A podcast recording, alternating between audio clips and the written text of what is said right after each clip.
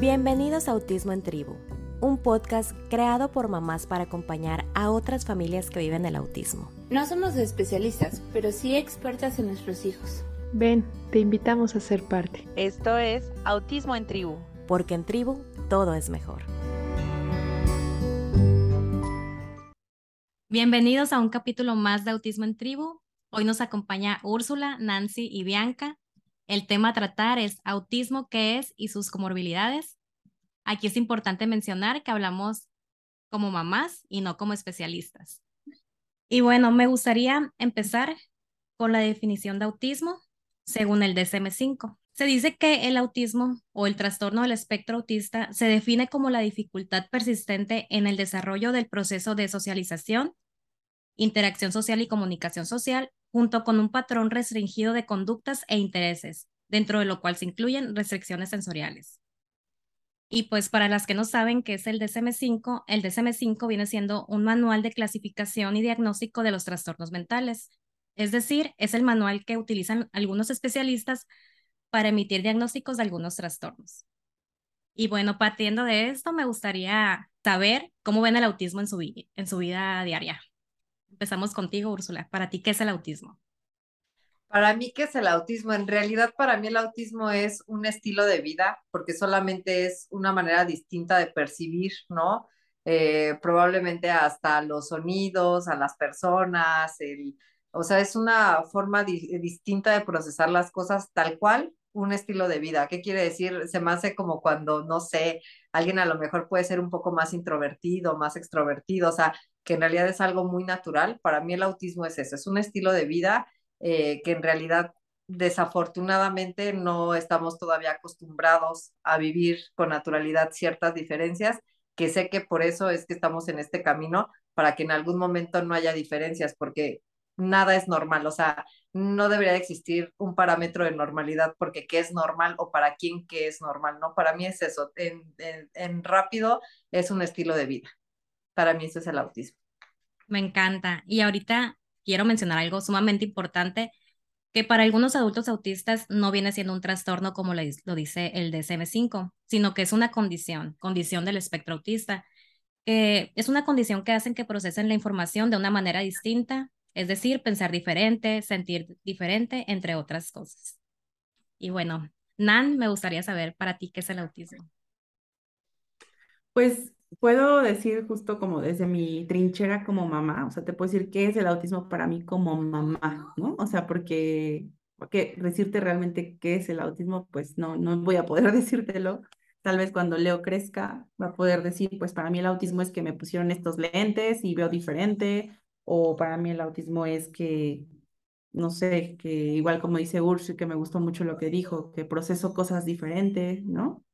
Entonces, como mamá, de hecho, lo que yo hago cuando a Leo me ha tocado un par de veces decirle, eh, eres autista o tienes autismo, ¿no? Como lo quieran manejar, eh, le he dicho, ¿Er-, eres diferente, como todos, porque todos somos diferentes. Claro. Eh, así como tu compañera usa lentes o como tu compañero es más alto, como, ¿no? O sea, son, son características, eh, como decía Úrsula, o para mí por lo menos, de, que marcan una diferencia de otra persona que existen entre todos, ¿no? Entonces creo que esto, eso ha sido para mí, eh, o eso es para mí el autismo hoy. Y eh, bueno, escuché, escuchando la definición, pues sí, también creo que ese tema, me gusta más la palabra condición, o sea, también creo que suena y, creo que está más atinada ahora con lo que, todo lo que hemos vivido. Em, y pues bueno, creo que eso.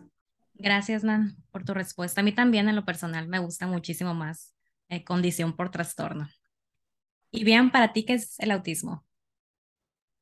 Pues sí, ya lo dijeron, es una condición de vida que impacta en varias áreas, como en lo social, pero diría Úrsula que es normal. Este, impacta en lo social, ellos socializan de forma diferente.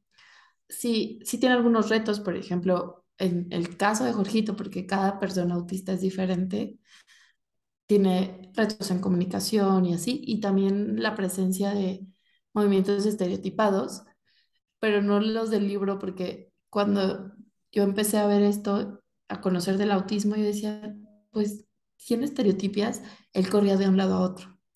Y entonces dije, ah, esta es una estereotipia. O hay diferentes tipos de estereotipias y también se caracteriza por eso. Entonces, por habilidades sociales diferentes, por un impacto en la comunicación y el lenguaje en mayor o menor medida, y por movimientos estereotipados e intereses especiales o restringidos. Ese es para mí el autismo. Muy bien, muchas gracias, Jan. Eh, ahora que ya aprendimos un poco de lo que es el autismo, vamos a pasar al tema de las comorbilidades. Aquí Úrsula nos va a ayudar un poco.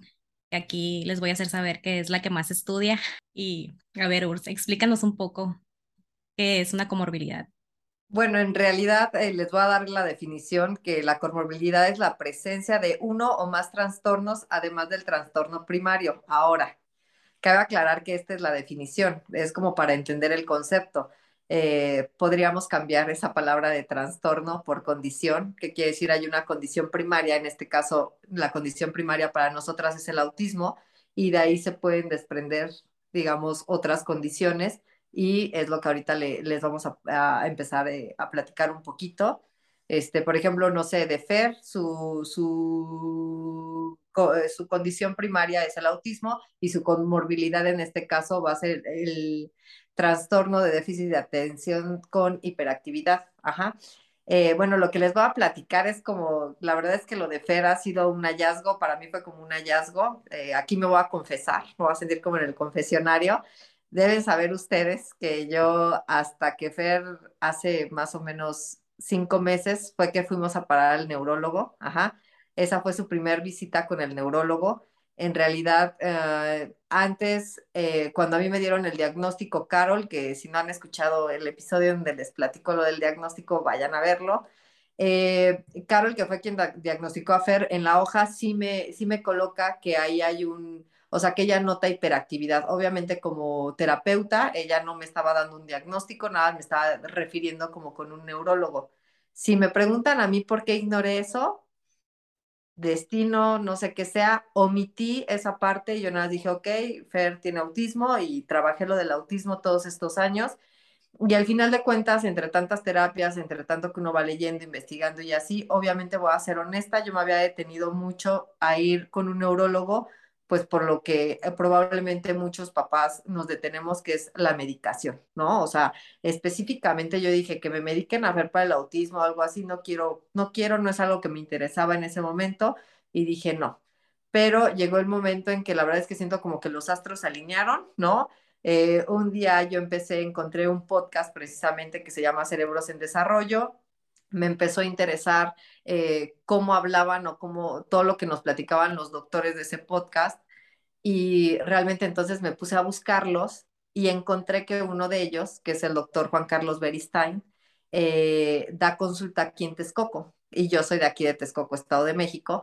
Entonces dije, esto es una coincidencia. Hablé, porque él nada más viene aquí como una vez al mes a dar consultas hablé a este centro y me dicen, ¿sabes qué? La fecha que tú me estás pidiendo ya está ocupada totalmente, te podemos dar para el siguiente mes que es en tal fecha. Entonces caía que teníamos un compromiso social, por decirlo así, nada importante. Y como realmente era algo que yo no, nunca me, me importara como que mucho, dije, por algo pasan las cosas, ahorita lo voy a dejar pasar, no era mi momento, que no vaya con el neurólogo. Y lo volví a dejar y una vez abriendo Facebook de ese centro que me aparece, este, fechas disponibles con el doctor Juan Carlos Beristain, neurólogo, bla, bla, y yo, bueno, obviamente es neurólogo pediatra, y dije, a ver, es una señal. Y pues obviamente sí fue la señal, porque tenían espacio, porque justamente me dieron cita entre semana en una fecha en que mi esposo estaba de vacaciones, que eso es rarísimo. Entonces pudimos ir los dos, o sea, como que los astros alinearon. Voy a ser honesta, Ah, yo como que sí traía muy altas expectativas, pues porque yo dije, me dio una corazonada de que ese era el doctor con el que, no sé, como que nunca pensé en un, en un neurólogo, pero cuando lo escuché a él hablar, dije, tengo ganas de llevar a Fer a una consulta, en realidad. Era más como por curiosidad, porque les voy a ser honesta, yo no iba pensando en que a lo mejor ni en déficit de atención, ni ansiedad, o sea, yo no iba pensando en que Fer pudiera tener, o sea, yo realmente dije, quiero tener un diagnóstico por un neurólogo porque pues sí se me hace a veces como un poco raro, ¿no? Las escucho a todas ustedes y digo, pues que Fer nunca haya pasado por un neurólogo, ¿no? Obviamente voy a ser honesta, entre tanto gasto que implica las terapias y el día a día del autismo como tal, así, yo dije, el irme a parar con un neurólogo, sé que va a implicar estudios, o sea, la verdad es que eso también era parte de lo que me detenía porque dije, no, o sea, todos los estudios que hacen para descartar eh, que no sea otra cosa y que sí sea realmente autismo, ¿no? Que médicamente el niño no tenga nada. Entonces, total, la cosa es que yo misma le dije a mi esposo, eh, no quiero que tú te hagas altas expectativas porque probablemente pues eh, yo lo sienta como muy empático al doctor en el podcast y demás, pero pues ya en persona pudiera cambiar todo esto, ¿no? O sea, vamos y si no nos gusta no pasa nada. Pues fuimos y la verdad es que la experiencia fue muy buena. Eh, él lo que me agradó personalmente mucho, porque a lo mejor era lo que yo esperaba, era lo que yo quería, eh, en realidad él eh, nos recibió muy cálidamente, observó a Fer. La verdad es que Fer, eh, específicamente Fer, porque saben que el, el, autismo es un espectro, entonces pues en realidad Fer es difícil que llegue a interactuar mucho, o sea, de hacer una plática, ¿no? Con alguien y con él vi que empezó a inter interactuar bien, o sea, realmente me empezó a gustar mucho la dinámica y realmente como que revisaba a Fer, pero como que platicando con él o tratando de interactuar con él. Eh, total, nos hizo todo el historial clínico, que es como básico, ¿no? Y me dijo, bueno, ok, pues perfecto, o sea, tú ya traes el diagnóstico de autismo, evidentemente Fer es autista, ¿no? Y ya me dijo, lo único que sí noto a Fer es muy inatento. Me dijo, eso es lo que me llama la atención, su inatención de Fer. Dice, y te voy a ser honesta, este, ahorita lo voy a observar un poco más eh, y ahorita ya te digo que. Y nos seguía haciendo preguntas del desarrollo de Fer, de las terapias que lleva, o sea, y en la plática, pues él lo iba observando.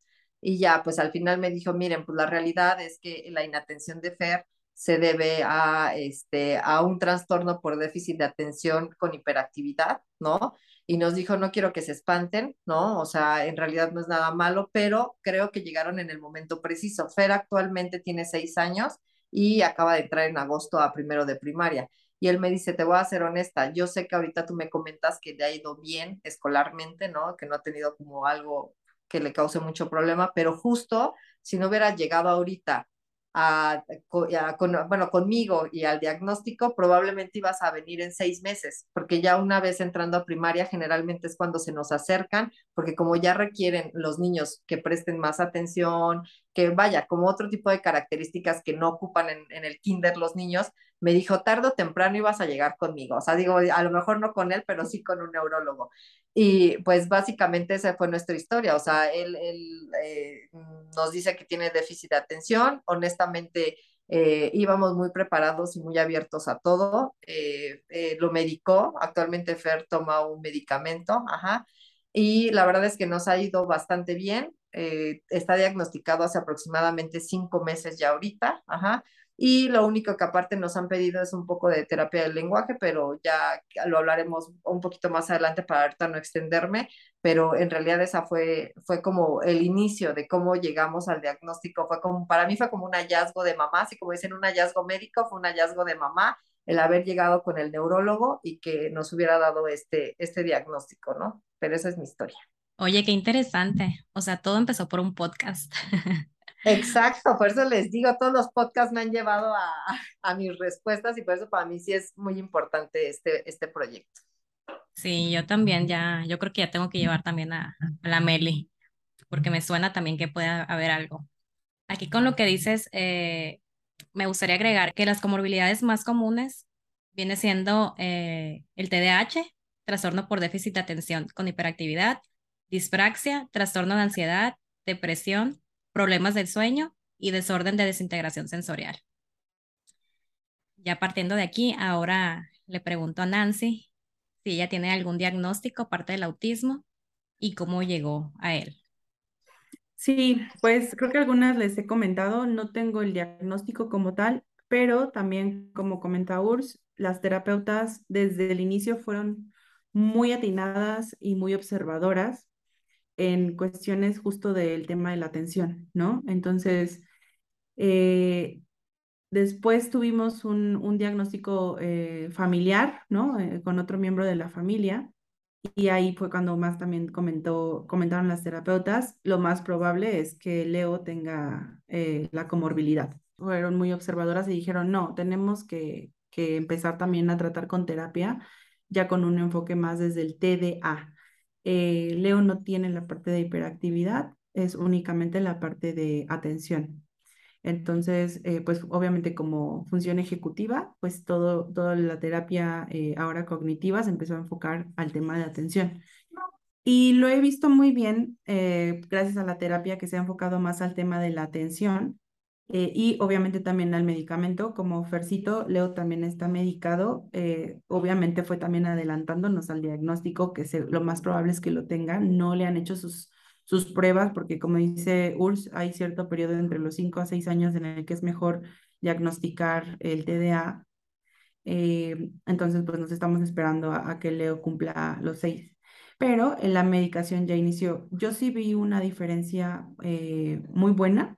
No les voy a decir que abismal, pero sí vi una diferencia muy buena en cuestión a el control de su, pues de su ser, digámoslo así, le ayudó justo a, esa, tensión, no la veo así como que, ay, ahora ya aprendo más cosas, no, o sea, más bien es como desde la base del cuerpo, así decirlo, ¿no? O sea, le ayuda como a tener más control de, de su cuerpo, de él, estar más tranquilo. A mí me daba mucho miedo también, siendo honesta, que fuera un niño dormido, ¿no? Eh, ni siquiera, o sea, por el hecho de, de, algunas historias que escuchas, ¿no? Ni siquiera conozco a alguien que haya pasado por eso pero escuchar de, no, es que están como idos o dormidos, ¿no? Este, o ya no, dejan de ser ellos mismos. Entonces me daba mucho miedo, también lo postergué mucho, pero cuando llegó el momento, que de hecho lo compramos y no les miento, se lo dimos hasta dos meses después de que lo habíamos comprado, o sea, ahí estuvo el medicamento guardado. Em, cuando empezamos y vimos que no había cambios, no había cambios, y de repente nada más fueron muy pequeños y de repente ya nada más era un comentario de, oye, Leo está súper bien, le está yendo muy bien. Y dije, pues, ¿a qué se puede relacionar, no? O sea, si no hemos hecho como otra cosa diferente. Dije, bueno, pues el medicamento más la terapia. Em, como decían al principio, son condiciones y que igual así, tal vez también por eso yo no la, la tomé muy en serio o no se me, no se me vino tan fuerte como el autismo per se, porque al final fue justo como si me dijeran, tu hijo es autista y necesita lentes tu hijo es autista y, este, pues, ¿qué crees que, no sé, que es alérgico, ¿no? Como Leo. eso, eso, yo había pasado por otra, llamémosle, este, comorbilidad, pero que no es, ¿no? Que es la alergia, o sea, entonces para mí ya, yo decía, pues uno más, ¿no? O sea, uno más, este, como hay niños que, que tienen, exacto, mil cosas, este, entonces, pues bueno, así fue un poquito con nosotros muy interesante, Nan, todo lo que mencionas, que a pesar de no tener el diagnóstico, como ya sabes que va por ahí, o sea, ya te lo dijo un especialista, eh, pues ya llevas adelantado el camino, ¿no? Y qué, qué padre que te está funcionando. Y bueno, ahora Bianca, ahora tú cuéntanos. Bueno, acá fue diferente porque donde diagnosticaron a Jorgito, la psicóloga me dijo, Sabes que yo no creo que Jorgito tenga nada orgánico, pero por protocolo los niños autistas deben consultar a un neurólogo. Y es un consejo que yo sí les daría a todas las que nos escuchan, que vayan con un neurólogo. igual el neurólogo lo vio y dijo, sí, aparentemente todo está bien, pero por protocolo tengo que llevar este, que le hagan un electroencefalograma al niño. Entonces yo empecé a preguntar en un grupo de, de mamás de niños autistas este, todavía no las conocía a ustedes, y todas me dijeron, ah, sí, mi hijo salió bien. Creo que alguna me dijo, mi hijo tuvo una inmadurez en el lóbulo, no sé qué, y yo dije, ok, le hicieron el estudio y el neurólogo me dijo, ¿sabes qué? Si veo algo, si veo actividad normal, pero no corresponde con la clínica, o sea, no corresponde a lo que estoy viendo. Entonces yo dije, ok, eh, seguimos avanzando con las terapias y Jorgito seguía presentando regresiones. Entonces, empecé a conocer cada vez más mamás autistas y aunque sé que cada caso es diferente, yo sí notaba que en lugar de ir, el neurólogo me dijo, tu hijo tiene que ir de menos a más, aunque sea lento y aunque pueda ser, verse así, pero siempre tiene que ir mejorando. Entonces llegó un punto en que dije, esto no está mejorando en ciertas habilidades no está mejorando. Entonces, al siguiente año me dijo, ¿sabes que Bianca ya le toca otra vez el, el electro? Entonces le hice el electro y cuando fui a recoger los estudios me dijo, no tengo resultado, lo olvidé. Entonces ahí fue cuando decidí tomar una segunda opinión. Fui con el paido y el paido psiquiatra me dijo, no, el niño no necesita medicamento. Ah, ojo, yo también tenía este sesgo con el medicamento porque yo creo que en México no hay una cultura de la medicación para problemas de salud mentales. Entonces, yo decía, pero es que el autismo no se medica, o sea, ¿por qué voy a medicar? Si el autismo no se medica, pero las concurrencias, muchas de las concurrencias sí se medican. Bueno, concurrencias o comorbilidades. Entonces, el paido me dice, no, sigue con esto, llévalo a terapia, este, sigue bien. Llego con un segundo neurólogo y el neurólogo revisa el electro y me dice, claro, tu hijo es epiléptico, pero ya te habían dicho y yo no sé qué habla. y me dice, sí, el electro, los dos electros que están perfectamente reportados, me dijo, tiene actividad anormal y esa es la epilepsia. Y yo le dije, oiga, mi hijo nunca ha convulsionado. Yo conozco las crisis de ausencia, los vi en alguna paciente, digo, soy dentista, no, pero en alguna paciente yo vi la crisis de ausencia y mi hijo no tiene crisis de ausencia, no tiene este, estas convulsiones cataclónicas y me dijo, no, a ver, me dijo, la, tu hijo tiene la misma probabilidad de convulsionar que yo, que mi secretaria, que tú, pero tu hijo presenta actividad anormal y esa es la epilepsia y eso da la clínica de las regresiones.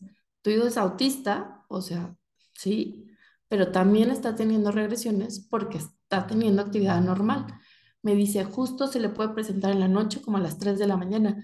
Y algunas noches a las 3 de la mañana el niño se despertaba llorando y yo no sabía por qué. Yo decía, bueno, probablemente es un trastorno de sueño. Y yo, ok, entonces fue como se llegó al diagnóstico, obviamente a la medicación. Y igual, o sea, yo sí he visto mejoría en Jorge, sobre todo ya no se despierta a las 3 de la mañana llorando o sea, y se medicó. A esa es la historia de la epilepsia de Jorgito. Entonces me dicen, ¿tu hijo es epiléptico? Yo sí, no tiene crisis, pero sí, sí tiene epilepsia. Y, es, y que las ocurrencias o comorbilidades en autismo sí se pueden llegar a medicar. Importante lo que nos mencionas, ¿no? Eh, y qué impresión de que pues ya en un electro había salido y, y el neurólogo no, no te comentó nada o no sé, no sé qué pasaría ahí, ¿no? Pero pero qué bueno que, que fuiste a una segunda opinión y que te pudiste dar cuenta y que ya estás tratando a Jorgito por su epilepsia. La epilepsia creo que también es de las más comunes, no la, no la mencioné, pero creo que en el autismo también es de las más comunes. Este, y ahora pues me gustaría saber a partir del diagnóstico cómo se sienten, si cambió algo, porque ya tenían el diagnóstico de autismo, pero después, algún tiempo después, porque no fue inmediatamente, eh, recibieron otro diagnóstico que a lo mejor ustedes, pues ya lo comentaron un poco, ¿no? Si tenían idea o no, tenían, no tenían idea, pero me gustaría saber cómo se sienten ahorita y cómo se sintieron en ese momento. No sé quién quiera empezar. ¿Quién dice yo? Yo. Ah. A ver, Nan, cuéntanos. Pues es que ya lo había dicho, pero lo, lo puedo seguir diciendo, insisto, o sea, el autismo y yo somos amigos, entonces ya llevábamos un rato de amigos, entonces llegó un amigo nuevo y no lo dejamos entrar al club, no, no, no es cierto, o sea, eh, como te, les digo, o sea, para mí el enfoque era desde el autismo y yo como que dije, es más, voy a decir algo que tal vez no agrade mucho, pero el TDA es hoy en día también muy, muy común, ¿no? Este, o por lo menos también nos lo ha planteado así la sociedad en películas, en este, series, ¿no? Este, me acuerdo súper bien, de hecho no tenía yo a Leo, no había nacido, pero no sé si alguna vez vieron la serie de Jane the Virgin. Yo no. No, bueno, la recomiendo.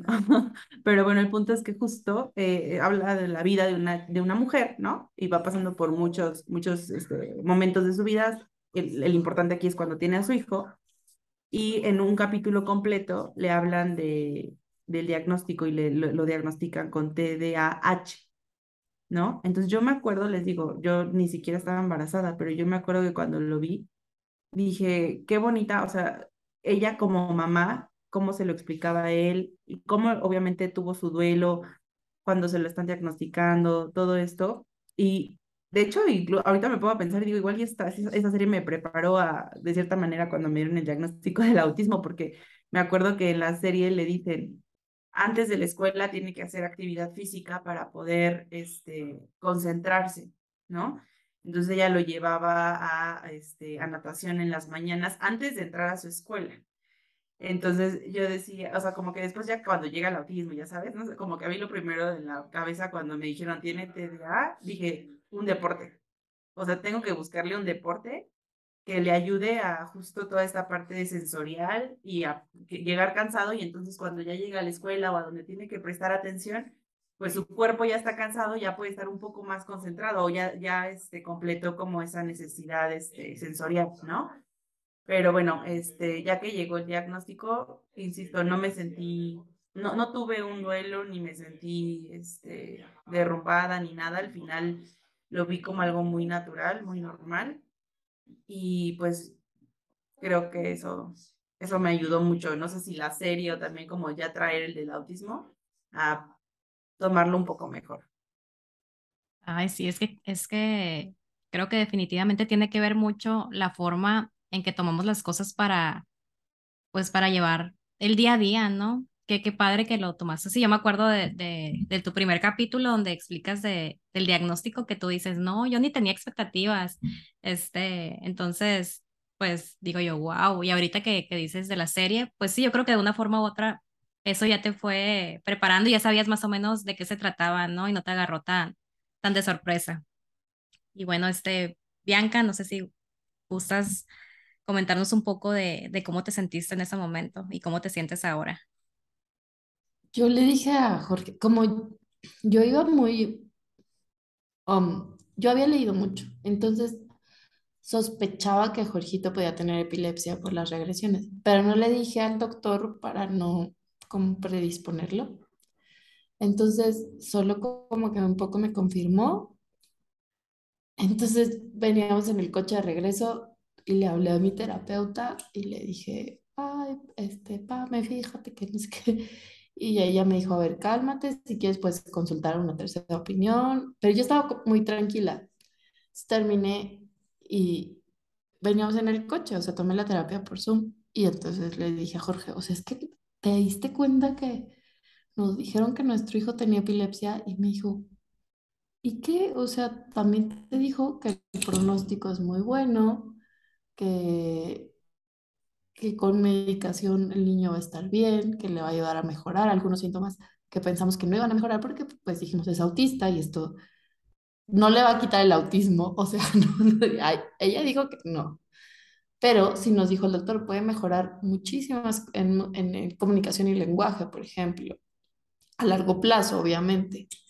Entonces, me dijo, él estaba muy relax y yo también, o sea, como que de momento sí me llega, o sea, como, no sé, cuando no se quiera tomar la medicina, pero un poco lo que decíamos en el capítulo de, de, o sea, estos microduelos que al final vuelves a pasar, pero en general creo que lo tomé bastante mejor que el, que el diagnóstico principal.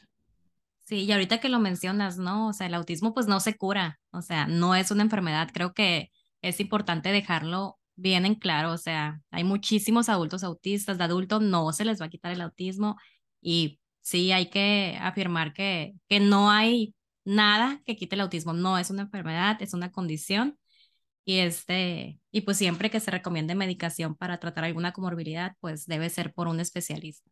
Eso creo que es muy importante volver, volverlo a decir. Y bueno, Úrsula, tú cuéntanos un poco de cómo te sentiste en ese momento y cómo te sientes ahora. Pues yo creo que en ese momento igual creo que lo tomé bastante bien, o sea, estaba, creo que estábamos, no solo yo, sino ya también mi esposo en ese momento muy, muy abierto a lo que nos dijera, ¿no? íbamos preparados a todo. Me recuerdo, este, a ver si no me ahorca que, que lo diga, pero es algo que me dio a mí en el momento mucha risa, de que digo, llegas ya a tal punto de la apertura que recuerdo que el doctor empieza a explicarnos que le va a mandar un medicamento, pero obviamente tratan ellos de tranquilizarte porque pues no saben el papá que está del otro lado del escritorio realmente cómo lo esté tomando, ¿no? y me acuerdo que decía, este, le voy a dar un medicamento, no es controlado, ustedes hasta podrían ir a comprarlo este, sin, sin receta, tranquilos, vamos a empezar de poquito y ya vamos viendo realmente qué va requiriendo Fer y nos explicó todo. Y mi esposo, no, este, si le tiene que dar algo más fuerte o algo así, usted medíquele todo lo que necesite. O sea, realmente si ya íbamos con una mentalidad ya muy abierta, ¿no? Entonces, creo que lo tomamos en ese momento muy bien. Lo único que sí me pasó que no me pasó con el autismo que les comentaba a ustedes hace rato, es que realmente yo con el autismo como que me dejé llevar completamente, ¿no? O sea, me dijeron, tiene autismo, tienes que hacer esto, perfecto, confío ciegamente en su terapeuta, todo bien, todo ha fluido todos estos años, y no porque no esté fluyendo ahorita, pero también me queda claro que ni yo, ni la información, ni nada es lo mismo el día de hoy que hace cinco años que me dieron el diagnóstico de autismo de Fer. Entonces, ¿qué pasa? Pues ahora tenemos a la mano un montón de libros, ¿no? Un montón de información en Internet, muchos podcasts, o sea, mucha, mucha información. Entonces, obviamente, sí, en el momento del diagnóstico, lo digo, o sea, no lo he tomado mal ni me he puesto así triste ni nada, pero sí debo aceptar que hay varias cosas que yo he leído que sí digo, ay, o sea, que inclusive se las he llegado a comentar al doctor, ¿no? O sea, y él me dice, espérate, o sea, apenas lo acabamos de diagnosticar, vamos paso a pasito, no te espantes, sí, o sea, porque digo, aquí sí me quisiera detener un poco, este, en decir que obviamente dentro del déficit de atención también existen comorbilidades, ¿no? Y dentro de esas comorbilidades del déficit de atención, por ejemplo, está el, el trastorno negativista desafiante, que es, por ejemplo, el que a mí, una vez que escuché un podcast de este doctor, que diagnosticó a Fer, ah, me hizo, no saben cuánto ruido, ¿no? Porque ya saben lo típico de que escuchas algo y yo dije, Fer de repente cuando se enoja es como, no, no, y yo, o sea, como que, no sé, me clavé mucho la idea y hasta me acuerdo que se me quedó súper grabado. Cuando vaya con él le voy a decir que sí ya puede empezar a hacer, a tomar terapia cognitivo-conductual, porque de verdad, me, o sea, yo estaba aterrada, ¿no? Y llego con el neurólogo y él escuchándome y me dice, a ver, Urs, o sea, ahorita Fer acaba, porque ahí fui a los tres meses, o sea, apenas tenía tres meses de diagnóstico, Fer me dijo, o sea, tranquila, eh, está bien que te informes, te voy a ser honesta de que puede pasar eso, claro que puede pasar, ¿no? O sea, yo no te puedo, asegurar que sí o que no va a suceder, pero también te voy a ser completamente honesto. Yo te puedo decir, ahorita puedes salir y buscar una terapia cognitivo-conductual que inclusive no solamente es la terapia para ti, es terapia para los papás de cómo deben manejar al, a la, bueno, al paciente en, en, ciertos momentos y cómo, cómo debe haber, vaya, la interacción como día a día. Eh, y me dijo, pero ni así, o sea, ni así yo ya viera como focos rojos y te mandara a la terapia, yo te podría asegurar que Fer no va a tener trastorno negativista desafiante, ¿no? Entonces, este, yo dije, ok, o sea, realmente me dijo, cálmate, o sea, es como, como paso a pasito. Y es cuando me di cuenta, todo lo que no hice con el autismo, como que ahorita así de repente era como, y leí esto, y es o sea, a lo mejor eso fue lo único que le pregunté en ese momento, qué es lo que más ruido me hizo, ¿no? Pero en realidad sí, ya después vino como mi, mi, me puse a leer y a leer y a leer y me sigue pasando y hay cosas que digo, ay, qué padre, ¿no? Ya saben, como las cosas padres del autismo y, ¿no? Así, las cosas muy padres del déficit de atención, que la verdad también obviamente no lo va a negar, pues obviamente Fer tiene una retención en, en cuanto a aprenderse a las cosas, pero así, ¿no? Y obviamente, ¿qué es? Porque también quiero decir que el déficit de atención como el autismo tiene su parte súper amable y súper bonita, ¿no? Y yo, de verdad, o sea, a veces algo que se tiene que aprender lo estoy bañando y se lo repito y él ya se lo aprendió para como exponerlo, porque obviamente son exposiciones muy pequeñas ahorita en la escuela, ¿no? Entonces digo, pues también, no se crean, tiene también su lado muy bueno, entonces como de repente leo cosas muy padres y yo las veo en Fer, como de repente sí, no, le, no les voy a mentir, lo que no me ha pasado con el autismo, si de repente digo, ¡ay, ¿a poco eso puede pasar? Y que en la adolescencia esto se puede agudizar y puede entrar en depresión y así, ¿no? Ya saben, pero en realidad eso es lo que yo, yo viví ya teniendo el diagnóstico. Eh, es bueno informarse porque obviamente para mí es como básico saber qué padres informados van a ser padres que van a tomar las mejores decisiones para sus hijos pero como lo dijeron en el podcast pasado, hay que medirle la cuchara a qué tan bien como de repente darnos recesos y no estar clavándonos en un solo tema, ¿no? Por salud mental, nada más. Sí, claro. A veces la ansiedad ahí nos tiene nada más pensando, pensando y querer este, leer y leer y leer y a veces vemos una cosita que ya creemos que nuestros hijos tienen, ¿no? Sí, no, justo doy ese consejo también, no, no se adelanten. Sé que es muy fácil y tenemos mucha información a la mano, pero mejor no nos adelantemos, como dicen.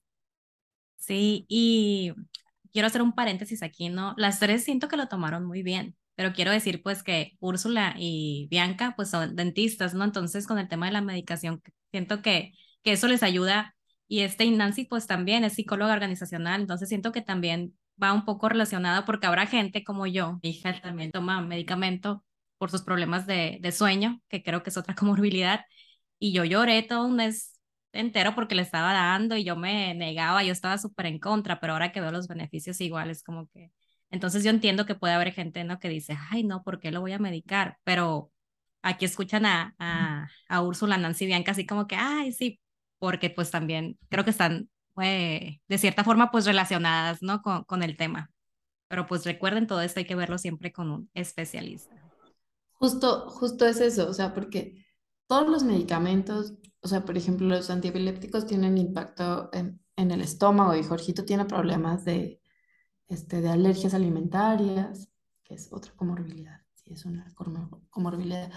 Este, pero lo que yo siempre le digo a mamá que yo no lo escuché porque tampoco lo tomé, te digo, Perla, que yo al principio también tenía este prejuicio, pero lo que yo les quiero decir a cualquier persona que nos esté escuchando es, todos los médicos evalúan el costo-beneficio. Entonces, claro que, que, va a haber efectos secundarios adversos, pues es, al, al, final es, un, es una droga, es un medicamento que estás metiendo al cuerpo y, y, y son niños chiquitos, pero el médico sabe que el beneficio va a ser mejor que el perjuicio. Entonces, confíen en sus médicos, o sea, de verdad. No, y aparte es importante que, pues eh, mencionar que les hacen análisis de todo antes, pues, ¿no? Y si son aptos o no para el medicamento, pero yo creo que después vamos a invitar a un especialista que nos hable bien de este tema, porque sí es un tema pues muy interesante y que y yo creo que la gente también pues tiene sus dudas, ¿no? Y también decirlo, no siempre es necesario el medicamento, ¿no? Ahí sí ya depende totalmente de cada caso y de y del especialista. Y bueno, este, ¿alguna otra recomendación que quieran dar a los papás que estén pasando por un, a los papás y mamás que estén pasando por un proceso similar?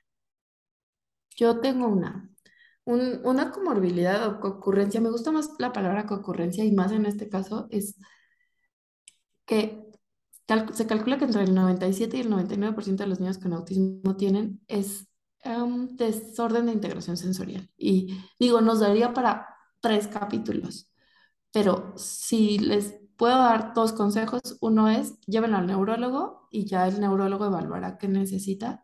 Y dos, háganle un perfil sensorial a su hijo. Porque es una ocurrencia súper común y puede traer problemas, o sea, de conducta o cosas que ni siquiera es autismo y no lo sabemos. Entonces yo sí agregaría esa que no estamos mencionando, que yo sé que casi, o sea, creo que los cuatro de nuestros niños lo tienen, pero sí necesita ser evaluado por el profesional, que es un terapeuta ocupacional, que se le haga su perfil sensorial y así. Ese sería un consejo que yo les daría. Muchas gracias, Jan. Eh, ¿Algún otro consejo, alguna recomendación yo, que quieran dar? Sí, este es un, un consejo muy personal y obviamente también lleva meses de terapia como adulto, ¿no? Porque es bien fácil, o bueno, es más fácil quererle dar lo mejor a nuestros hijos porque son nuestros hijos, pero se nos olvida también ver hacia nosotros, ¿no? Entonces, el TDA, ese sí, pues es, eh, o en la mayoría de los casos es heredado, ¿no? O sea, es alguno de los papás lo tiene, eh, o es más común cuando uno de los papás lo tiene, ¿no? Entonces, eh, también tenía un, un, caso, una amiga en la, que, en la que le decía, oye, es que te cuesta, ¿no? O sea, decíamos de broma, te cuesta este, iniciar cosas, pero también te cuesta terminarlas. Y esto lo he leído de justo de gente con TDA, o sea, de un grupo directo de apoyo de adultos con TDA, ¿no? Este, el otro día ponían, oigan, ¿soy el único o por qué me está costando tanto terminar mi carrera? Pregunta seria, ¿alguien ter terminó su carrera de este grupo?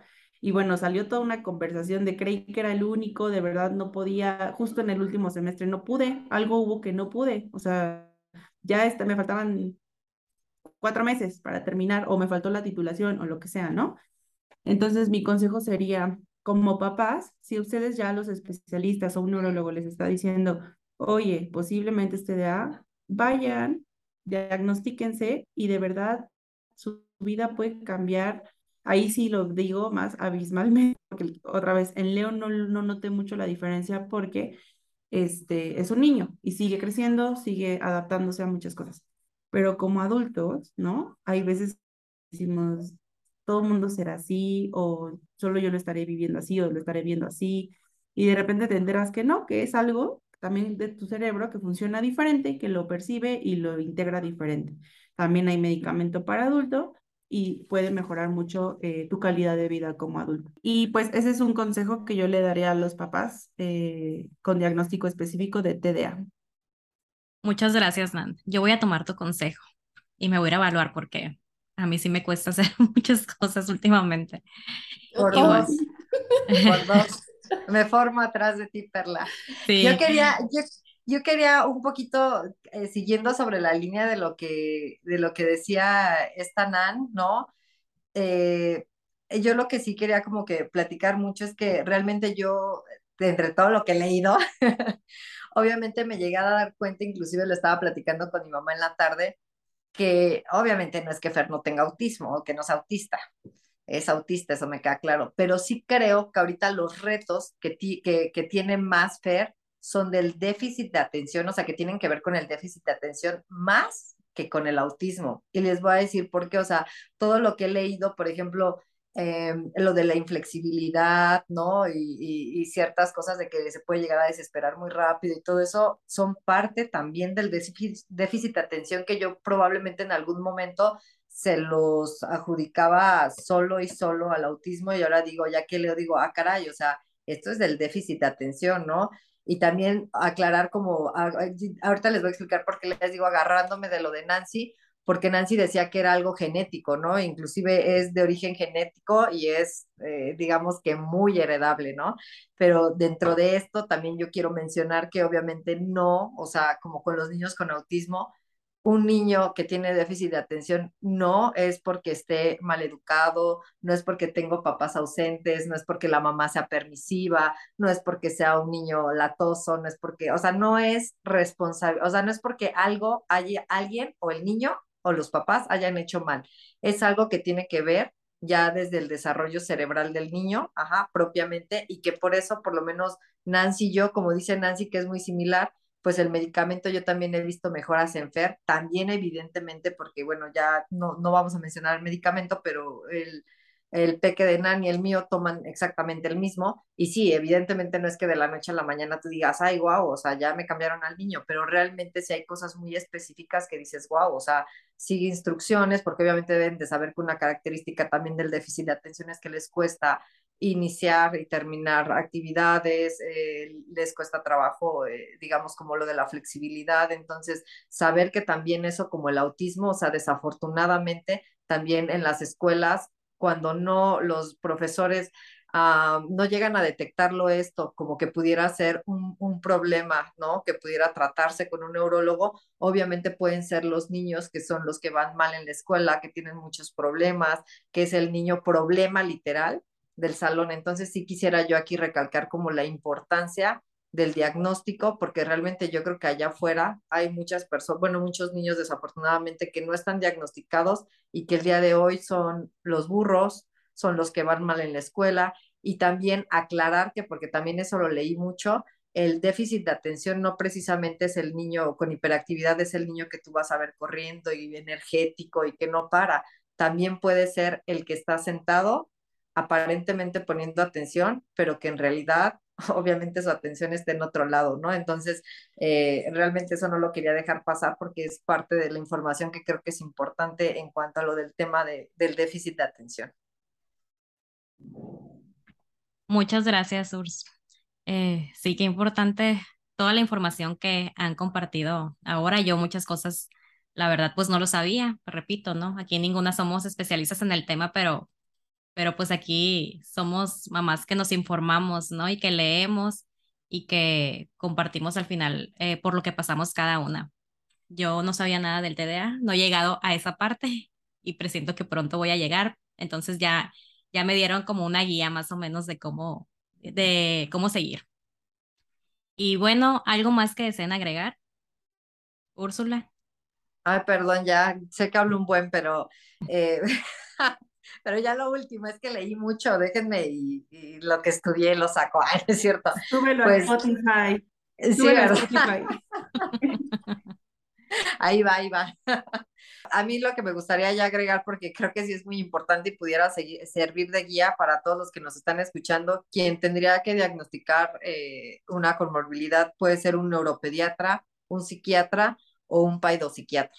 Esos son los tres especialistas que se podrían acercar a ellos por si tienen alguna duda, alguna sospecha o, simple y sencillamente después de escuchar el podcast algo les, les hizo clic, eh, cualquiera de esos tres especialistas. Gracias, Urs. Creo que hay algunas comorbilidades, no todas, que también puede ser eh, un neuropsicólogo que también podría hacer el diagnóstico. Algo con lo que quiero yo cerrar, que realmente esto para mí sería para cerrar, que recordemos que, que nuestros niños, sobre todo yo hablo con Fer que tiene déficit de atención, no es que tengan cerebros deficientes, es que tienen cerebros diferentes, solamente es eso y ya con esto yo era lo único que no quería dejar pasar porque sí es algo que, que para mí es así, no tiene ninguna deficiencia, solamente es una diferencia, un cambio, algo, algo distinto, ¿no? Y solo eso para cerrar. Nan, ¿también nos quieres comentar algo? Es que justo con lo que acaba de decir Urs, creo que me acabo de dar cuenta ahorita que está más em, mal visto el TDA que el autismo. O sea, como que le, o sea, como que ahorita lo estoy pensando así, ahorita que, que hizo esa como aclaración, porque yo a nadie le he dicho, ahorita, ahora que salga el podcast ya se enterará la escuela y todo el mundo, pero que Leo aparte tiene el TDA, ¿no? O sea, pero justo como que el TDA, el autismo como que cuando lo mencionas, pues la comunidad en general, la sociedad cada vez se abre un poco más, empieza a que justo a tratarlo como un tema de diversidad, ¿no? Este, las compañías ya están contratando gente autista o con autismo. Y ahorita que me pongo a pensar, o sea, los ejemplos, como les decía, de las películas, las series, como que el TDA justo es el, el atoso, el que no pone atención, el que le va súper mal, este, ah, tiene TDA, sí, porque todo el tiempo está moviéndose o está distraído. Entonces, como que hasta ahorita estoy viendo que está, por lo menos en México, más, este, ¿cómo se puede decir? hacia el lado negativo, ¿no? O sea, sí, cuando ninguno, cuando ninguno debería de verse así, así, ¿no? O sea, al final es la, es la neurodiversidad y entra dentro de la neurodivergencia, ¿no? Entonces. Exacto. Exacto, pero por ejemplo, eh, en las compañías se habla de diversidad y nunca, bueno, nunca se ha mencionado TDA, ¿no? O sea, bueno, no sé si porque no está, o sea, es, diferente, es una, como dicen, a ver, Bianquita, dime, dime, ah, ¿tú querías decir algo? Sí, justo que es que no es considerada cuando es parte de la neurodiversidad, entonces es mucho más fácil que la maletiqueten como, Ay, es que está mal creado, o sea, lo que decía Úrsula, y no, es parte de la neurodiversidad, igual que la dislexia, o sea, hay tantos que no sabemos que solo es un cerebro funcionando diferente. Y yo para acabar solo diría, repito, el autismo no se medica, pero algunas comorbilidades sí, y chequen a su neurólogo porque puede mejorar bastante, digamos, el pronóstico de la adaptación de su hijo a esta sociedad que cada vez más incluyente, pero nos hace falta. Entonces, este, sí, eso es lo que yo diría. Esto puede mejorar bastante, no le tengan miedo. Pues muchas gracias, muchas gracias chicas por sus aportaciones. Fueron muy, muy buenas. Y pues bueno, nos vemos en el próximo capítulo. Espero les haya gustado. Si les gustó, no olviden compartir. Y hasta luego. Bye. Esto fue Autismo en Tribu, porque en Tribu todo es mejor. Si este capítulo te gustó, compártelo con más familias que están viviendo lo mismo. Síguenos en Instagram, arroba Autismo en Tribu.